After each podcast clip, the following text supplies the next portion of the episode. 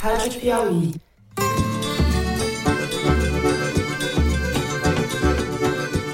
Olá, sejam muito bem-vindos ao Foro de Teresina, o podcast de política da revista Piauí. Infelizmente, foi o resultado que a maioria de nós, para a maioria de nós, foi indesejado, mas aconteceu.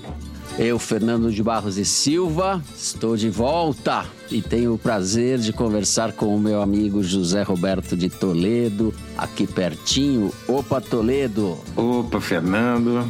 Antes de mais nada, a Thaís. Opa, Thaís, tudo bem? A gente está com uma dúvida, que a gente tentou apurar na sua ausência e a gente não conseguiu. Hum, Você foi caçar javaporcos no interior da Bavária ou você foi ler Adorno no original em Berlim?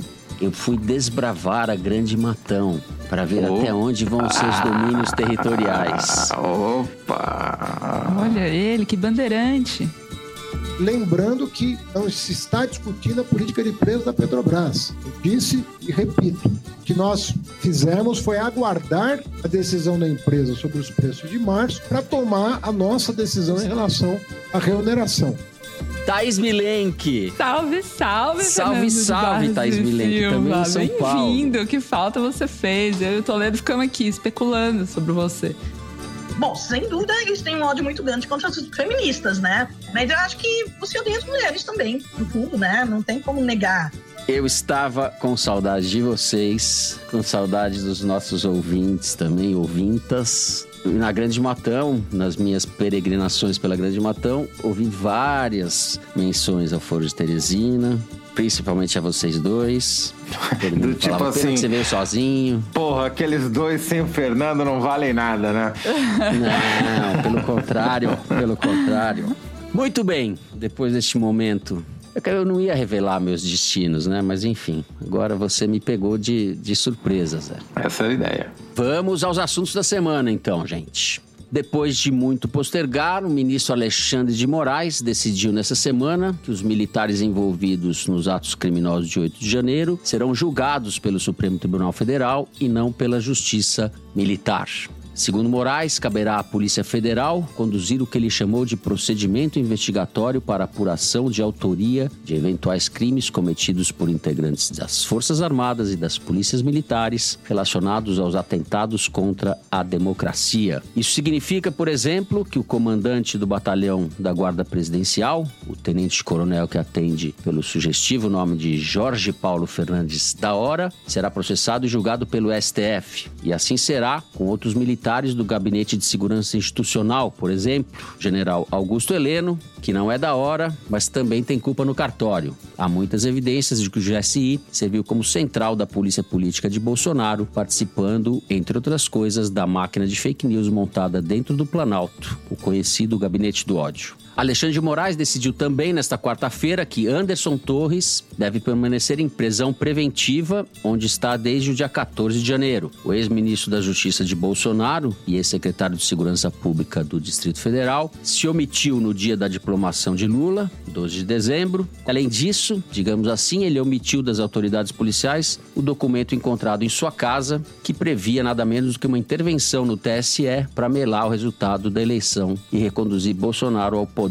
Parafraseando Roberto Carlos, são tantas omissões, bicho. Falaremos sobre elas e sobre o difícil enquadramento dos militares ao regime democrático no primeiro bloco. No segundo, a gente vai falar do reajuste dos combustíveis, a chamada reoneração ou volta de impostos que haviam sido eliminados por Bolsonaro como parte de seu delinquente empenho para vencer a eleição. O reajuste é uma vitória de Fernando Haddad contra setores do próprio PT. Sua presidente Gleisi Hoffmann, por exemplo, chegou a dizer nas redes sociais que a medida descumpria um compromisso da campanha de Lula. Valendo desde o dia 1 de março, o reajuste tem prazo de validade e precisa ser votado pelo Congresso. Caso contrário, caduca depois de quatro meses. Além de ser importante em si mesmo, esse embate envolvendo Haddad, o PT e a base do governo no legislativo é importante porque a agenda do governo no Congresso para os próximos meses passa fundamentalmente pela área econômica, a começar pela reforma tributária. No terceiro bloco, uma pesquisa do Fórum Brasileiro de Segurança Pública e do Datafolha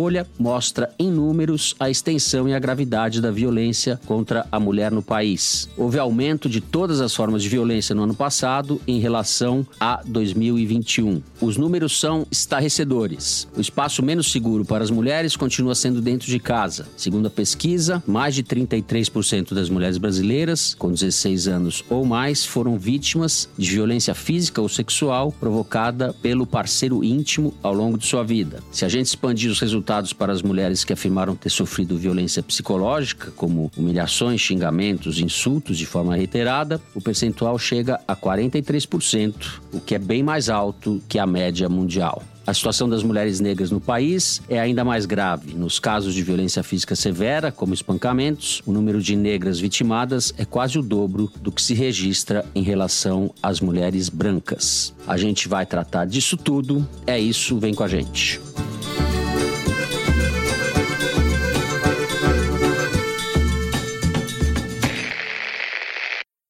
Muito bem. José Roberto de Toledo, que saudade de falar isso. Passar a bola para passar o bastão para você. Vamos lá, eu falei da decisão do Alexandre de Moraes, que não é uma decisão propriamente surpreendente, embora ele tenha demorado para consumá-la. Que desdobramentos isso tem? Como é que a gente deve ler esse novo capítulo das investigações sobre o 8 de janeiro? A decisão do Alexandre de Moraes é muito importante, mas ela não está sozinha. É um conjunto de fatos que mostram que uma mudança fundamental aconteceu no Brasil na passagem do governo Bolsonaro para o governo Lula. Os generais não estão mais com o presidente como estavam com Bolsonaro, não são mais parças do presidente. Eles estão sob o presidente. Estão subjugados. Subjugados talvez seja uma palavra exagerada. Mas estão aceitando as subordinados. ordens. Subordinados ao presidente e à justiça. O que aconteceu foi que os generais golpistas voltaram para o pijama ou foram para a reserva, deixaram de dar palpite e assumiram o poder na caserna os generais ligados à Realpolitik, que estão mais preocupados com poder, cargos e orçamento do que com bravatas. Os três exemplos disso. Primeiro, a ABIN, ou seja, a arapongagem, os espiões, saiu do GSI, que é o Gabinete de Segurança Institucional, onde ficava subordinada a um general durante o governo Bolsonaro, o general Heleno Pequeno. Aliás, ganhou o título de minúsculo, né, o, o menor dos personagens políticos de 2022. Isso é graças à sua campanha. Eu não fiz campanha nenhuma, só Exato. criei um apelido. então, a ABIN, né, Agência Brasileira de Inteligência, não se pergam pelo Agência nome. Agência Brasileira de isso daí. Saiu do GSI, do Gabinete de Segurança Institucional, e passou para Casa Civil, o que é uma medida óbvia, né? Ainda mais se você não quiser enfrentar golpistas dentro do próprio palácio, né? A demora para fazer isso, na verdade, custou o 8 de janeiro, que o governo ficou completamente vendido sem informações sobre o que estava acontecendo, estava sendo armado. É óbvio que o Lula não pode deixar o monitoramento e a prevenção ao golpe na mão dos golpistas, que é o que estava acontecendo com a BIM sob a GSI, né? E na GSI está acontecendo provavelmente no Gabinete de Segurança Nacional, não está uh, havendo propriamente uma desmilitarização, mas está havendo uma troca de guarda, literalmente. Os oficiais bolsonaristas estão sendo afastados e oficiais, vou dizer lulistas, longe disso, porque eu não acho que isso não existe, estão sendo nomeados, pelo menos pessoas que não estão comprometidas com o golpe. Segundo exemplo, a subordinação à justiça civil, quer dizer, os golpistas vão ser julgados pelo Supremo Tribunal Federal e não pelo Superior Tribunal Militar. O futuro presidente do Superior Tribunal Militar bateu continência para essa decisão, falou que está certo, que tem que ser assim mesmo, e os generais do comando também. Isso é muito importante, porque vamos lembrar que assim que começaram as reações ao golpe, a principal dúvida que se levantava é se os generais e os militares seriam responsabilizados como devem ser pelas ações e omissões que levaram à tentativa do dia 8 de janeiro. Não sei se serão punidos ou não, mas pelo menos serão julgados por alguém que não é parte do corpo militar, o que já faz menor diferença e suscita menos dúvida. Eles podem até ser absolvidos, mas se forem absolvidos, haverá menos dúvida sobre o processo. É muito importante que os generais estejam batendo continência para a justiça, porque eles estavam ameaçando a justiça não faz muito tempo. Em vez de ter chantagem, como houve em 2018, do general Vilas Boas para o Supremo Tribunal Federal, agora a chantagem vai ser civil. E continuou ao longo de todo o governo Bolsonaro. Então, a submissão deles à justiça civil também é um fato político muito importante. E o terceiro exemplo é que não vai ter ordem do dia no dia 31 de março elogiando o golpe de 1964. É uma reportagem da Carla Araújo no UOL mostrou que se tiver ordem do dia, pode ser que nem tenha, mas se tiver, vai ser como as que houve no governo Lula, não vai chamar de golpe de revolução, nem de contragolpe, nem nenhuma dessas barbaridades históricas que eles cometeram ao longo do governo Bolsonaro. Tudo isso é muito importante do ponto de vista institucional e simbólico, porque é a submissão dos generais ao presidente da República, não importa quem ele seja. Então, a mudança da preposição, não estão com o presidente, mas estão sob o presidente, é fundamental para a gente voltar à normalidade. E tudo isso foi sintetizado numa frase que foi gravada às escondidas do comandante Tomás Paiva, comandante do Exército, que foi, a meu ver, interpretado erroneamente na maioria da imprensa. Ele diz assim: infelizmente o Lula foi eleito, mas ele foi eleito, ele é o presidente, ele tem que ser obedecido. Esse infelizmente é um advérbio, né? Se eu não estiver enganado, ele reforça a importância da frase, porque ele fala: olha, eu não votei no Lula, eu, se pudesse, talvez preferiria que o Bolsonaro continuasse, mas eu vou respeitar o resultado e vou me submeter a ele. Isso é mais importante do que se ele tivesse votado no Lula, entendeu? Sim, é mais do que eu não votei no Lula, é, eu sei que vocês não votaram no Lula, né? Sim, tá nós não votamos no Lula, nós é. somos todos iguais aqui, entendeu? Mas nós vamos nos submeter ao Lula. Isso é mais importante até do que se ele tivesse votado no Lula, entendeu? Então, tudo isso, a meu ver, mostra uma transformação, uma mudança muito importante. Agora, do lado da Realpolitik, que naqueles que estão todos bonzinhos em casa, fazendo só o que o Lula manda, eles estão atrás de outras coisas. Então, tem um exemplo muito claro que é o almirante Bento Albuquerque, que foi ministro de Minas e Energia do Bolsonaro e que está aparentemente teleguiando o novo ministro das Minas e Energia, o Alexandre Silveira, do PSD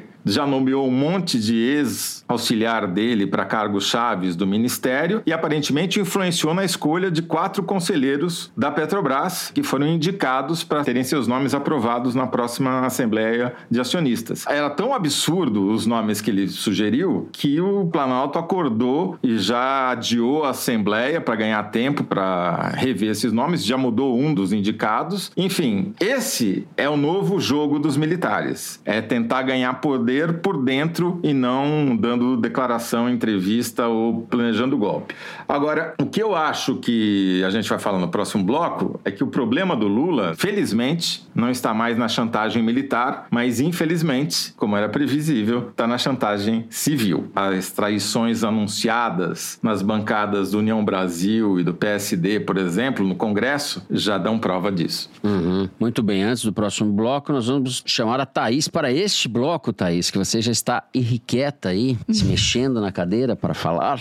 Penso diferente do Toledo em relação à tensão que a questão militar representa e vai representar para o governo Lula, para o Lula em particular. E quero começar com uma pergunta que é: quem que vazou o áudio do general Paiva falando, infelizmente, o Lula foi eleito? Né, ele falou isso para a cúpula do exército num evento fechado e aí uhum. alguém escolhe vazar um discurso de mais de 50 minutos no dia seguinte que o Supremo decide que os militares serão julgados pelo Tribunal Militar. O que, que isso indica? Indica que, mesmo dentro da caserna, tem gente insatisfeita com o rumo que as coisas estão tomando. O que, que eu apurei no Ministério da Defesa? Primeiro, a decisão do Alexandre de trazer as apurações do 8 de janeiro para o Supremo foi muito bem recebida nas forças, no comando das forças. A bem da verdade, ela era, na verdade, esperada. Múcio já disse que já sabia que seria esse o entendimento e estava pacificado assim, que assim seria feito, tanto é que ato contínuo a decisão do Alexandre, o presidente do Superior Tribunal Militar dá entrevista apoiando a decisão. Inclusive o tempo que se passou, né, entre o embrólio se instaurar, quer dizer, quem que vai investigar, quem que vai julgar esses militares, até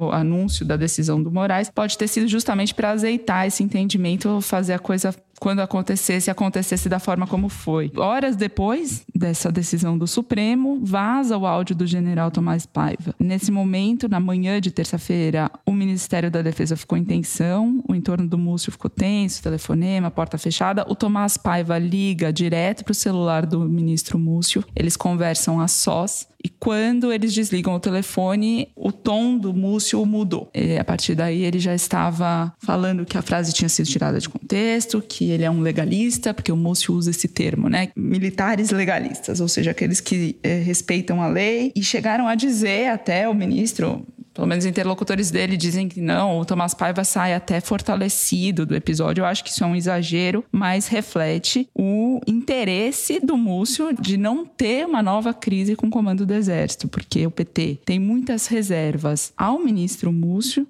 setores do partido fazem pressão contra ele, contra as Forças Armadas. Tem a tentativa de esvaziar o GSI, que conseguiram um primeiro passo ao tirar a ABIN de lá, do guarda-chuva, do Gabinete de Segurança Institucional. Querem mudar o currículo de formação dos militares e o Múcio quer fazer tudo o contrário desse movimento do PT. Ele pretende compor com a cúpula das Forças Armadas, então já tem a relação com Tomás Paiva, quer manter ela muito bem assim, obrigado. Não quer trocar de comandante, é contra mexer no artigo 142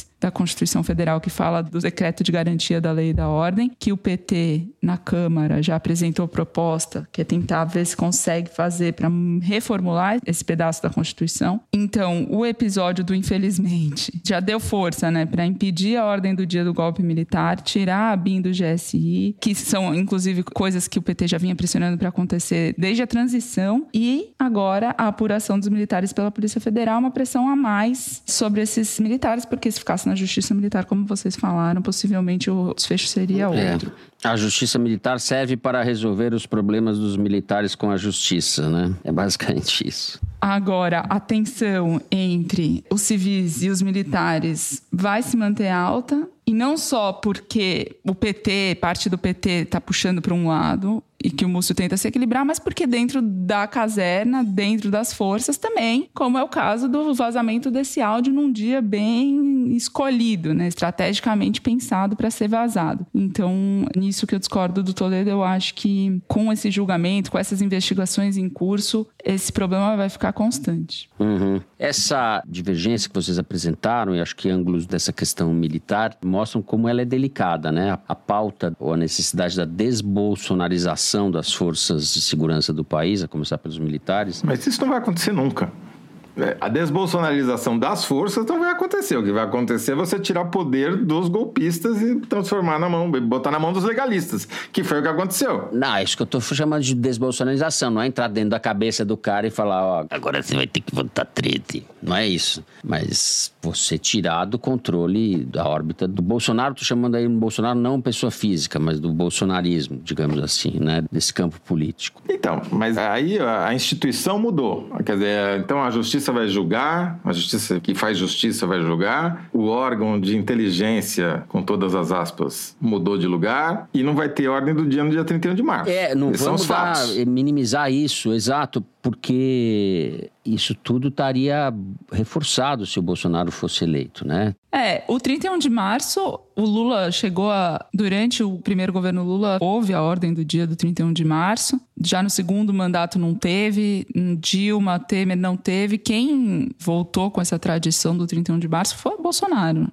E foi escalando, foi ficando cada Sim. vez um evento mais, mais notório. Foi escalando. Calendário. Ao mesmo tempo, não teve, mas eles sempre ficaram fora da casinha, né? Num desses 31 de março, não me engano se foi nessa data ou não, mas o Mourão que estava na ativa, fez elogios ao Brilhante Ustra. Eles sempre trataram 64 como grande feito dos militares, das Forças Armadas, para salvar o Brasil do comunismo, etc. Né? Nunca admitiram que aquilo foi um golpe, muito menos que barbarizaram durante o regime, que prenderam pessoas de maneira irregular, torturaram pessoas e assassinaram pessoas, muitas das quais estão até hoje desaparecidas. Isso não é trivial talvez isso nunca vá ser resolvido, né? Porque quando a Dilma tentou mexer nisso com a Comissão da Verdade, o resultado acabou sendo muito ruim. Então, Vamos encerrando o primeiro bloco do programa por aqui. No segundo bloco, a gente vai falar do reajuste dos combustíveis e das batalhas de Fernando Haddad dentro do PT e no Congresso. A gente já volta.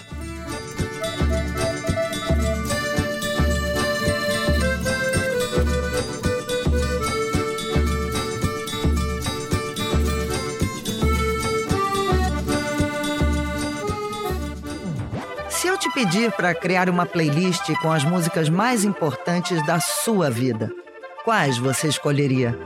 Toda sexta, eu, Fernanda Torres, recebo aqui um convidado muito especial para desvendar a trilha sonora da vida dele com vocês. A playlist da minha vida é um podcast original da Deezer. Para ouvir, é só acessar o aplicativo da Deezer e procurar por A Playlist da Minha Vida. Te espero por lá.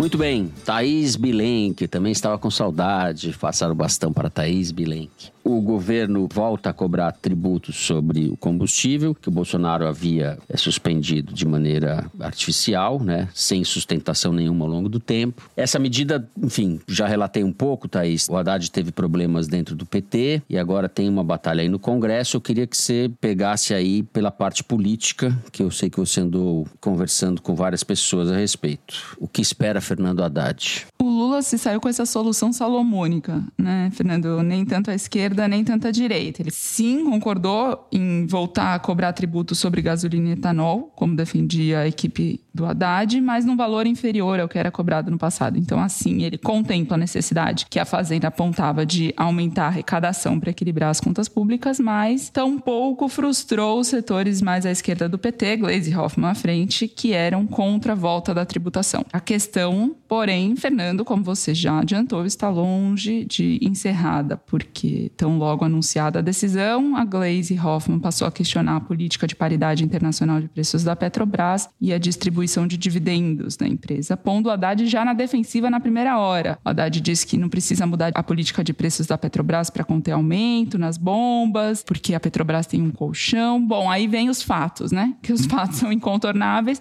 A Petrobras anuncia o maior lucro da história de uma empresa no Brasil, 188 bilhões de reais. Ato contínuo, o governo anuncia um que vai criar uma reserva, vai reter parte desses lucros na ordem de 6 bilhões e meio, mas ainda não definiu, vai passar por assembleia, não definiu exatamente para quê. Dois, anuncia que estuda sim mudar a política de preços para um modelo que blinde mais os preços em relação ao dólar, só 15% seriam atrelados à moeda americana e também anuncia que está estudando mudar a distribuição dos lucros da Petrobras. Então, o Haddad não saiu derrotado? Não, ele de fato saiu vitorioso. Mas uhum. que vitória é essa? Quanto tempo ela dura? Né? Que mais que ele tem que fazer para garantir essa posição? Em outras palavras, ele tem apoio para conseguir manter essa remuneração e mais aprovar as reformas que são prioritárias que ele defende lá para frente, as dificuldades que ele enfrenta começam dentro de casa, dentro do PT. Eu conversei com um dos deputados mais influentes, experientes da bancada, mais à esquerda do PT, que pede para não ser identificado porque, segundo ele, não quer criar mais confusão ainda. E o que, que ele diz sobre o apoio ao Haddad? Você quer criar confusão sem aparecer. O que, que ele diz? Bom, primeiro, comemorou a taxação da exportação do óleo bruto, que é a forma que o governo criou para compensar a arrecadação menor com essa tributação parcial da gasolina e do etanol. Justamente a medida que repercutiu mal no Centrão e no setor de energia nacional. E nos editoriais da. Não, da... No lobby das petroleiras, vamos falar, claro. No lobby das petroleiras, claro. A Folha, medida abilolada. É o que o PT mais comemorou de todo esse pacote. A segunda coisa que esse deputado diz, agora já pensando mais para frente, nas próximas semanas e meses, questiona a estratégia da Fazenda para aprovar no Congresso Nacional a reforma tributária, o novo marco fiscal e mesmo quando tiver que referendar ou não essa medida provisória que reonerou a gasolina e o etanol. Por exemplo, o texto da reforma tributária, o texto do novo marco fiscal que devem chegar no Congresso em duas, três, quatro semanas no máximo, ainda não passou pela bancada do PT. E aí os deputados e senadores já começam a ficar impacientes, se sentindo desprestigiados, enfim. Mas o principal problema que é visto na estratégia do Haddad é dividir a reforma tributária em duas. A gente falou isso já em alguns outros programas. Uhum. É, primeiro, tramitar uma reforma que afete, sobretudo, os impostos sobre consumo e unificação de imposto, e depois deixar para depois um, uma reforma do imposto de renda, de imposto sobre patrimônio. Na leitura desse deputado,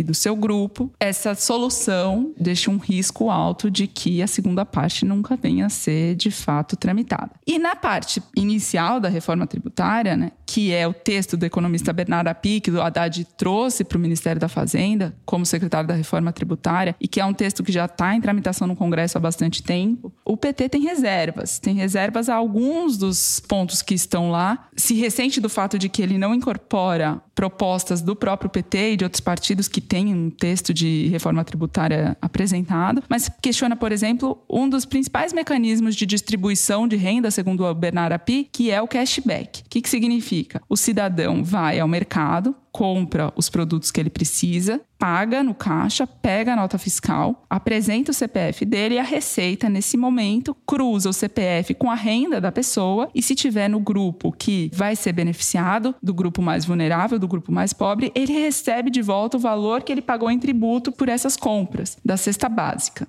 O que, que o deputado do PT diz? Bom, na periferia, os armazéns não estão conectados com a receita. Muito estabelecimento é informal. Não daria para fazer isso funcionar. E segundo, você pode fazer fraude, informar o CPF de outra pessoa. Então, ele não considera que isso é uma medida de distribuição de renda eficaz. É isso. Então, a bancada do PT vai votar contra o governo? Não, não vai. Mas o trabalho que o Haddad vai ter vai ser grande. Porque a gente está aqui só falando do PT, sem falar do Arthur Lira, que sabe jogar muito bem jogado esse jogo. José Roberto de Toledo. A Glaze cometeu um grande erro que custou muito caro, não só para ela, mas para o PT e para o Lula e para o governo, né? Porque ela fez um tweet errado, dizendo que a volta da taxação da gasolina e do etanol aumentaria a inflação, que é errado, penalizaria o consumidor, o que é certo, e descumpriria uma promessa de campanha. O Haddad fez ver a Glaze, pessoalmente, que o Lula nunca prometeu não voltar a reonerar o combustível. Isso não era uma promessa de campanha. E segundo, o que caracteriza a inflação não é o aumento do preço uma vez, é o aumento contínuo de preços. E até a Faria Lima reconheceu que precisava voltar a ter um imposto que foi tirado eleitoralmente na véspera do pleito. Quer dizer, não havia discussão técnica sobre isso. Então a Glaze cometeu um erro crasso porque deixou caro para o governo fazer esse anúncio, muito mais caro do que era, e o resultado está aqui no levantamento da Arquimedes. 81% das manifestações nas redes sociais sobre esse tema foram contra o governo, foram a favor da oposição. Por quê? Porque a base governista rachou e ficou sem discurso. Dos 19% de manifestações do chamado campo democrático, 14 foram a favor da Glaze, ou seja, erradas. E só 5 a favor do Haddad. Ou seja, a Glaze fez uma enorme confusão e capitaneou a bobagem tá certo? Isso não me parece ser um fato isolado. Existe uma disputa há muito tempo entre a Glaze e o Haddad dentro do PT. Ela é majoritária dentro do partido. O Haddad, por mais que faça, se esforce, por mais que tenha entregado a maior vitória do PT na história da eleição do Estado de São Paulo, não é reconhecido por isso pelos seus pares do PT e sofre essa crítica constante porque há uma desconfiança permanente do PT de que o Ministério da Economia, o Ministério da Fazenda, no caso, vai ser, independentemente de quem for o ministro, sempre cooptado pelo mercado. Então, tem esse choque permanente que a Thaís também descreveu. A consequência disso é que o governo vai se enfraquecendo para aprovar o que realmente importa. Né? A medida específica da gasolina foi ótima, porque se onerou um combustível fóssil praticamente não onerou o combustível, que é um, um sinkhole de, de carbono, que é a produção de etanol, que consome mais, fixa mais carbono do que põe na atmosfera. E ainda por cima, introduziu uma coisa que não estava em discussão, que é você taxar exportações para fazer estoque regulador, que é uma coisa importante, que é um instrumento heterodoxo de política econômica, que estava fora do horizonte e que passou a estar dentro do horizonte. Porque se você abre a porta e onera a exportação de petróleo, petróleo, nem que seja por um tempo limitado, para segurar o preço quando o preço internacional sobe, por exemplo, você pode fazer a mesma coisa, sei lá, com soja, se você tiver um risco de aumento de preço de alimentos dentro do Brasil, entendeu? Então, eu achei a medida extremamente positiva, só que ela foi vendida da pior maneira possível por um erro do PT, especificamente da Glaze. E eu acho que esse risco tende a se repetir daqui para frente por culpa não só da Fazenda, mas também e talvez até principalmente por culpa da inabilidade política do PT e da Glaze. Agora, um fato é, o Lula, para não dizer que permite, estimula essa disputa. Não é de hoje, como você Ou disse. para não dizer que estimula, permite, no mínimo, né? Mas ele Não, sempre. Você, Ele, você tem esse toda é o razão. jeito de governar do Lula. Ele joga E esse é um modus operandi, Thaís. é, é, dividir para reinar. Você mesma me disse isso outro dia, é o modus operandi do PT, né? Em relação aos mais variados assuntos, o partido coloca na mesa, lava a roupa suja em público. Por exemplo, na nomeação do Alckmin, que me ocorre agora, né? O PT criticou a larga. Rui Falcão saiu contra, fizeram debates, plenárias, etc. E aquilo acaba se acomodando. É o jeito do PT resolver as coisas, ou não resolver. Tem um lado democrático nisso tudo, né? Tem um lado virtuoso da política que destoa um pouco do resto das decisões que a gente vê costumam ser tomadas por estruturas partidárias altamente hierarquizadas, enfim. O Celso Rocha de Barros, no livro dele sobre a história do PT, conta que a prefeitura de Diadema foi a primeira do PT, conquistou e tinha o prefeito e o vice-prefeito. E o vice-prefeito liderou uma invasão da sede da prefeitura com o movimento por moradia, porque eles estavam insatisfeitos com as medidas do próprio prefeito. Esse é o PT. É, então, acontece. E no governo da Irundina, a Irundina, em 88, ela foi eleita prefeita de São Paulo, ela sofreu muito com o PT também. As circunstâncias hoje é que são muito mais difíceis, né? Porque o Lula está sucedendo o Bolsonaro, existe uma sociedade altamente, vou usar a palavra polarizada, mas radicalizada, de extrema-direita, uma parte. Enfim, a correlação de forças mudou e o PT talvez esteja. Esse tipo de coisa que a gente viu nesse episódio, especificamente da Glaze, mas respaldada por grande parte do partido, talvez fragilize o governo num momento histórico em que isso não seja trivial, eu acho. Eu não penso como vocês. Eu acho que isso é essencialmente fazer política. E sim, tem que colocar na política que se faz os riscos que implicam, as consequências do que você faz. Abrir mão de uma disputa de ideias, de projetos, de concepções do que é melhor para um governo executar, você estaria abrindo mão do seu Eu papel concordo principal. com você, Thaís, mas qual era o projeto que estava em discussão nessa remuneração? Nenhum. Não tinha discussão de fundo, porque era óbvio que precisava voltar a tributar. Não tinha discussão técnica, não tem nenhum argumento técnico para dizer não, não vai. Isso já Não, você estava pode dizer que o contratado, argumento- né? A gente já sabia que ia reonerar. Não, tanto não fora. que o Lula adiou em 60 dias essa decisão. Não, Eles adiou, tiveram que mas- negociar com a Petrobras. Inclusive, o que a Petrobras está fazendo agora, de fazer um- uma reserva, um colchão para os preços não aumentarem, estudar outros Uhum. modelos de formulação de preços, isso tudo é produto também da pressão que os setores do PT fazem em relação a. Não, eu, eu discordo. Aí eu discordo. Eu acho que isso já vinha sendo preparado pela Fazenda, justamente para você ter as condições para poder reonerar e com o impacto menor possível.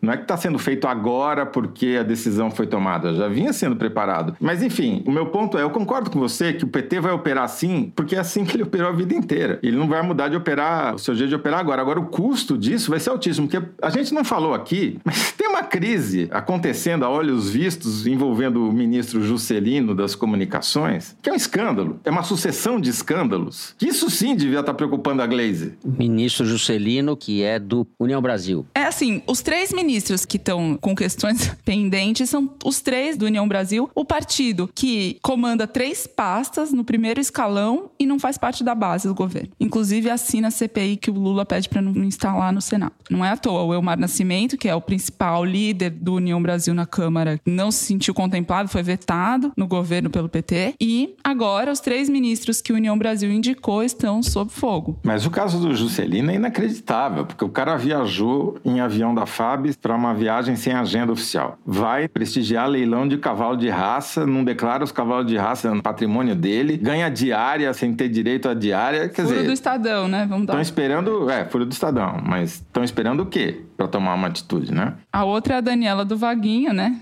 Essa daí já até esqueceram, né?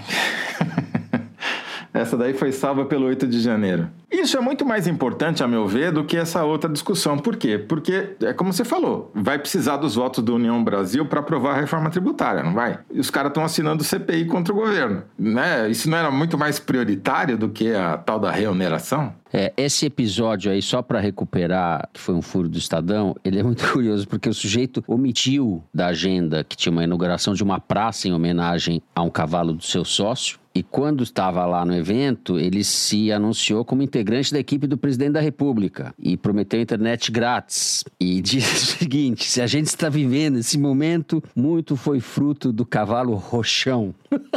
Eu não consigo me conter, porque o Brasil, o Brasil avacalha tudo. Você tenta falar, fazer uma coisa, daí entra o cavalo roxão e explica eu, tudo. Eu tenho que fazer uma confissão aqui, Fernando, que na minha tenra juventude, na minha adolescência, eu fui turfista. Ai, Deus. Não confundi Coisa com olha surfista. Ai, Esse Deus. momento, revelação. E Vai- assim, eu conheci razoavelmente esse meio cavalariço aí. Nós dois e o Dostoiévski, Thaís. É tudo vício, jogador. Tudo jogador. Você tem que. É. Não, mas eu não, não gostava. Eu gostava do Tá esporte, certo. digamos assim. Tá certo? Era o Benedito Paixão da. Zé, digamos que você não tem muito físico do rolo e do jockey, então você tinha que ser turfista, não apostar, porque seu, seu cavalo Nesse ia sair tempo eu era prejudicado. magro. seus- Nesse tempo eu era magro, cara. É que você é grande, pô. Eu nunca vi ninguém ganhar dinheiro com cavalo de raça. Nunca, nunca. Salvo você ter outros negócios e que você faça leilões dos seus cavalos e você mande convites para todas as pessoas com quem você se relaciona comercialmente para aparecerem no seu leilão. Porque Olha daí no leilão fazendo. o cavalo pode custar mil ou um milhão. Não tem tabela na receita para você enquadrar o preço do cavalo, entendeu? Então, você convida lá um cara que deve um favor para você, ele vai lá e dá um lance de um milhão no seu cavalo. Isso explica por que, que algumas pessoas têm cavalo. Vou repetir aqui: se a gente está vivendo esse momento, e aqui no foro também, isso é fruto do cavalo roxão, que tem proporcionado bons momentos da vida de muitos aqui. É isso. Tá Bons certo que momentos. tem uma praça pro cara lá, pro cavalo. Mas se fosse pro cara, né, ainda tava melhor. É, A praça é pro maravilhoso. cavalo. Isso é maravilhoso porque transforma o Dias Gomes num. Enfim, é o Odorico Paraguaçu, é uma coisa na veia, é um negócio assim, ligação direta com o Brasil. Cavalo Roxão. Ai, ai, ai. Agora eu preciso parar de rir e voltar, falar sério. Vamos encerrar o segundo bloco. A gente vai encerrando, então, o segundo bloco do programa. E vamos para o número da semana. Diga lá, Mari. Fernando, o número da semana é 94%. Nos últimos 50 anos, só nos países da América Latina e do Caribe, o tamanho da população de animais selvagens diminuiu em 94%. Esse dado vem do monitoramento feito pela ONG WWF. 50 anos é muito pouco para o tanto de redução da biodiversidade. Segundo a ONG, aqui no Brasil, o número de animais ameaçados de extinção dobrou nos últimos 20 anos. E um dos principais motivos é a destruição de habitats naturais, causada pelo combo desmatamento, agronegócio, aquecimento global, caça e poluição. Por exemplo, os anfíbios perderam quase metade do seu habitat natural no Cerrado e na Amazônia. O Igualdades dessa semana, assinado pela Amanda Gorziza e pela Renata Buono, mostra o tamanho da perda de espécies animais no planeta. Dá para linkar com Anderson Torres, né? Que a gente mencionou que entre as peripécias desse o sujeito que era ministro da Justiça, aparentemente, eu digo aparentemente porque não está provado, foi isso, mas tudo indica que, né, Thaís? Ele Exato. fazia tráfico de aves. Ele, ele é um passarinheiro, né? Ele frequenta competições de cantos de pássaros. Primeiro, o sujeito é um cruel que ter passarinho preso, né? Isso, o sujeito isso já prender Não, e passarinho com numa gaiola. indícios de que foram aprisionados, tirados do habitat natural porque tinha uma patinha quebrada, fraturada. Então, é crime ambiental e como crime ambiental é inafiançável, se for crime, como suspeita-se que seja. Gente que maltrata animal, realmente eu não tolero. Não consigo tolerar gente que maltrata animal. É, para mim, é a pior raça que existe. Mas você percebeu que foi pessoal essa comparação da Mari, né? Foi nos últimos 50 anos, né? A quem você acha que ela estava se referindo quando ela quis dar o parâmetro de tempo, quando ela falou essa frase? Não foi a Thaís, com certeza, né? Espécimes que sobreviveram nos últimos 50 anos. Estou eu Espécie que deveria ter desaparecido, mas não Exato. desapareceu. eu, entendeu? E não foi por degradação do habitat natural. É, a gente está aqui no nosso habitat natural. E eu tô cada vez que nem aqueles hipopótamos, só põe o olhinho pra fora, assim fica, sabe, olhando. Olhando o mundo, tal, quietinho. Espio. Fala uma vez por semana. Fomos, fomos, foram, fomos nós e os hipopótamos do Pablo Escobar Exato. que progrediram nesse período. Os sobreviventes. Ai, ai, ai. Rio pra não chorar, rio pra não chorar. Bom, o assunto é sério e a gente escolheu mas vamos lá. ai, ai. Muito bem. A gente encerra assim o número da semana e depois do intervalo a gente fala da pesquisa do Fórum de Segurança Pública sobre a violência ou as violências contra a mulher. A gente já volta.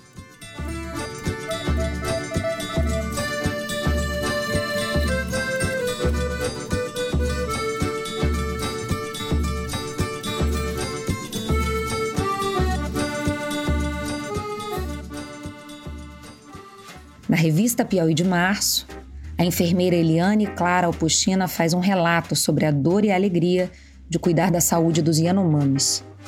João Batista Júnior mostra como a atriz Thaís Araújo mastigou o racismo em 30 anos de carreira. Felipe Vilicic conta como o youtuber Felipe Neto enfrentou as perseguições e ameaças dos bolsonaristas durante quatro anos. E Vladimir Safatli alerta: a extrema-direita não está enfraquecida. Pelo contrário. E ainda um capítulo inédito de Salvar o Fogo, novo livro de Tamar Vieira Júnior, o autor de Torturado. No papel, no celular ou no computador, assinante Piauí lê esses e outros textos com exclusividade. Saiba mais em revistapiauí.com.br.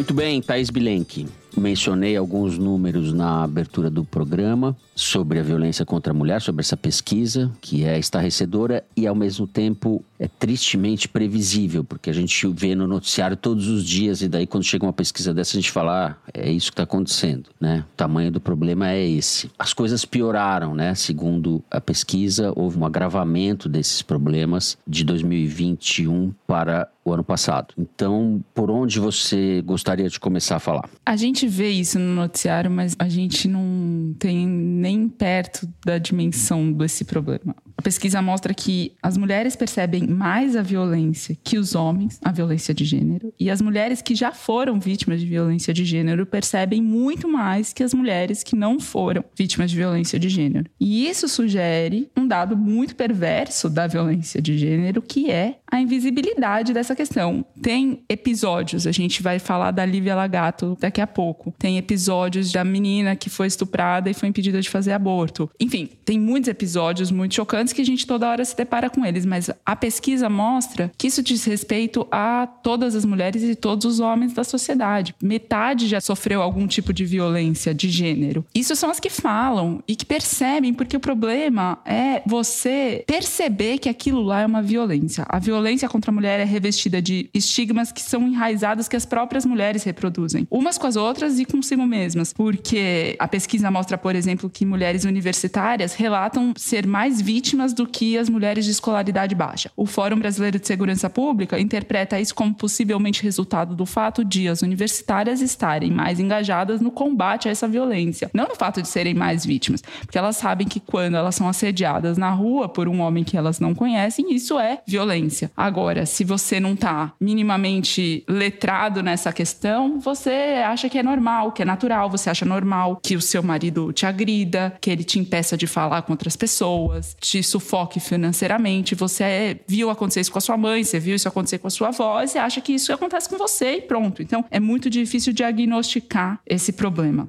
Eu conversei sobre isso com a Juliana Martins, que é coordenadora do Fórum Brasileiro, pesquisadora desta questão. Nas palavras dela, as mulheres são produto da cultura patriarcal machista, todas nós, e naturalizamos essas violências. E, além disso, tem medo de retaliação, culpa, vergonha, porque a gente se julga, se julga e julga mulheres que estão em relações desse jeito. E a pesquisa ainda vai além e mostra que muitas mulheres decidem não fazer nada quando percebem que foram vítimas de violência. A pesquisa pergunta isso toda edição. Em 2017, 52% diziam que não fizeram nada e agora 45% dizem que fizeram nada. Na leitura da Juliana, muitas vezes os casos de violência começam de forma sutil, com violência psicológica, vai minando a autoestima da mulher, ela vai se isolando do seu grupo de apoio perde o parâmetro de que ela está sendo, que ela está num relacionamento abusivo. Quando a pesquisa pergunta os motivos para a mulher não ter recorrido à polícia, 38% dizem que resolveram o problema sozinhas, 21% dizem que a polícia não ia conseguir ajudá-las mesmo e 14% dizem que elas não têm provas para apresentar. Para Juliana, isso mostra um desamparo e uma solidão dessas mulheres que nem sequer cogitam pedir socorro. É, elas não estão desesperançadas nesse aspecto. E daí, quando se pergunta qual deve ser a principal ação do Estado em relação a esse problema, a resposta primeira que aparece é punir o agressor. Para Juliana Martins, punição severa é importante, mas não vai resolver o problema, porque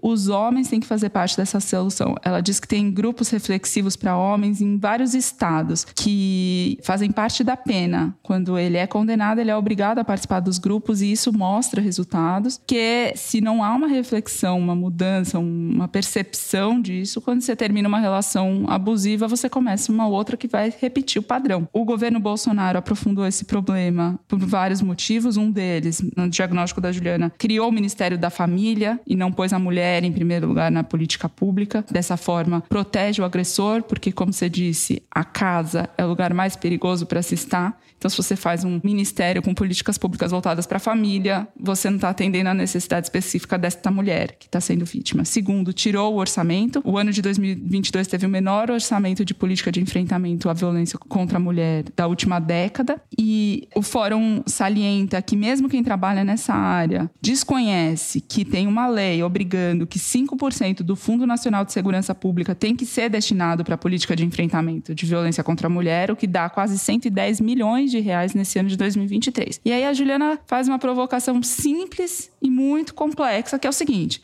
o perfil das vítimas é conhecido. Mais da metade mora em cidade do interior, as que estudaram até o ensino fundamental são mais vulneráveis, as negras, sobretudo as pretas, são as mais vulneráveis. O perfil do agressor também é conhecido, em geral, ele é o companheiro ou ex-companheiro da vítima. O local do crime também é conhecido, dentro de casa, na maior parte das vezes. As mulheres que são separadas ou divorciadas sofrem quase o dobro de agressões que as outras. Aquelas que são economicamente ativas, muitas vezes são mais violentadas exatamente porque se bancam sozinhas. Então, o agressor não consegue sufocá-las financeiramente, então ele parte para a violência mesmo, de fato. Quer dizer, você conhece o perfil da vítima, você conhece o perfil do agressor, você sabe os tipos de crimes e violências que são perpetrados, já se definiu em lei de onde tirar o dinheiro, tem experiências nacionais e internacionais de política pública de combate. Já são anos, décadas, para não dizer séculos, de negação de direitos das mulheres, de subjugação das mulheres. E por que que não consegue mudar? essa realidade? Por que, que não se consegue enfrentar essa violência? Porque quem que, tá, quem que nos governa?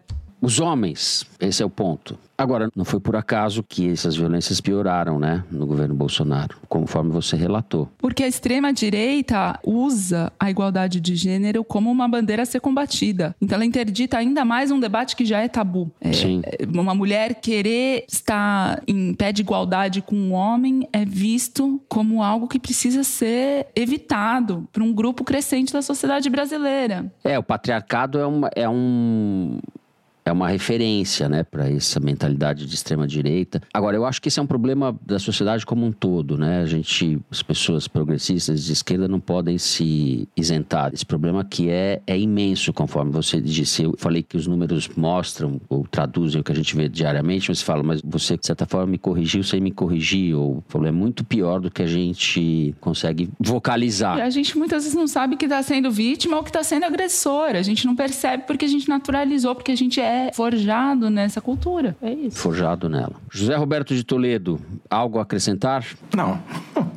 Já foi tudo dito aí. O que eu só posso reforçar. Um, aumentou em 2022 por três motivos. Teve a pandemia, que diminuiu o tempo de acesso e a possibilidade de acesso das mulheres às instâncias de poder que poderiam ajudá-las a resolver o problema, seja nas delegacias, assistência social, esse tipo de coisa. Dois, aumentou o tempo de convivência dentro de casa, porque as pessoas não podiam sair. Logo aumentaram as oportunidades de conflito. Isso é uma coisa que não tinha como se evitar. Mas duas coisas podiam ser evitadas e podiam ser feitas o oposto do que foi feito. Uma, como a Thaís já mencionou, teve um corte absurdo, o maior corte que já houve em políticas públicas para a segurança das mulheres. Sem dinheiro não se faz política pública, obviamente. E terceiro, a campanha eleitoral acirrou ainda mais esse discurso red pill desses idiotas que se dizem coaches, que ficam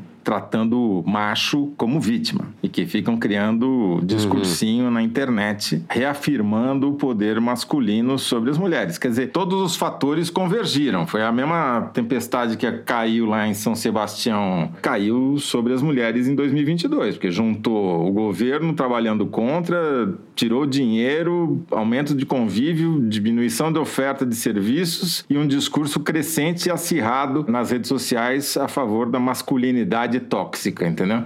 Então, só podia resultar no que resultou.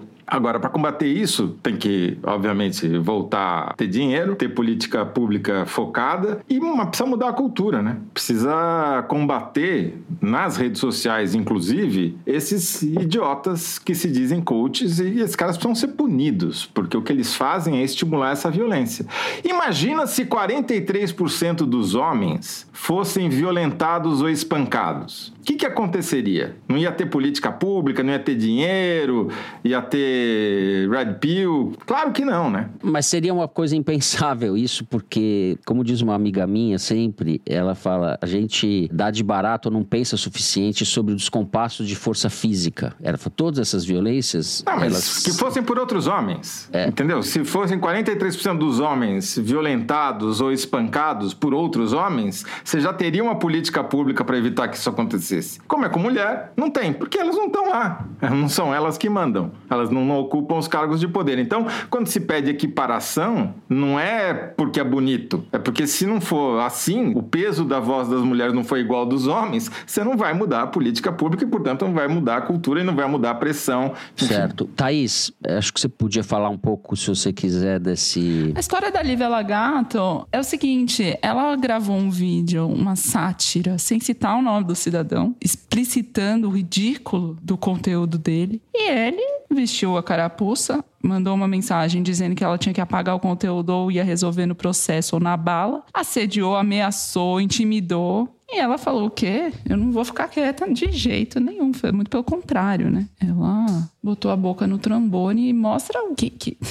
Se esse cara não for condenado, ele não sofrer nenhum tipo de punição financeira, se não tirar as coisas dele do ar, ele vai continuar fazendo isso porque é um negócio. Exato, é um negócio. Esse cara ele, vive inclusive, disso. eu não acompanho, estou acompanhando a performance dele nas redes sociais, mas parece que ele teve aumento de seguidores, inclusive, né? Que é um fenômeno muito comum. Ontem, quarta-feira, a gente está gravando na quinta. Ontem à noite eu estava passeando aqui pela internet e vi uma notícia de que o jogador do São Paulo, Pedrinho, foi acusado pela ex-namorada, que é uma blogueira, Amanda Nunes, de ter batido nela segunda-feira agora. Mais um caso, ela prestou prestou uma queixa na delegacia, o caso está em apuração, mas o fato é esse. Há uma queixa de que a menina foi agredida, ofendida tal, e agredida fisicamente por esse jogador. Mais um caso envolvendo jogador. Não, são muitos, né? Coisa... Tem a Titi Muller, que foi impedida de falar do ex-marido pela justiça. Os casos são, só se somam. Bom, devo encerrar, estouramos o tempo, diretora? Pouquinho, né? Muito bem, vamos encerrando o terceiro bloco do programa. Vamos para mais um rápido intervalo e na volta tem Kinder Ovo. Vamos ver como é que o Fernando Barros volta de férias. Pois esse ócio, longo ócio, se ele está limpo os ouvidos.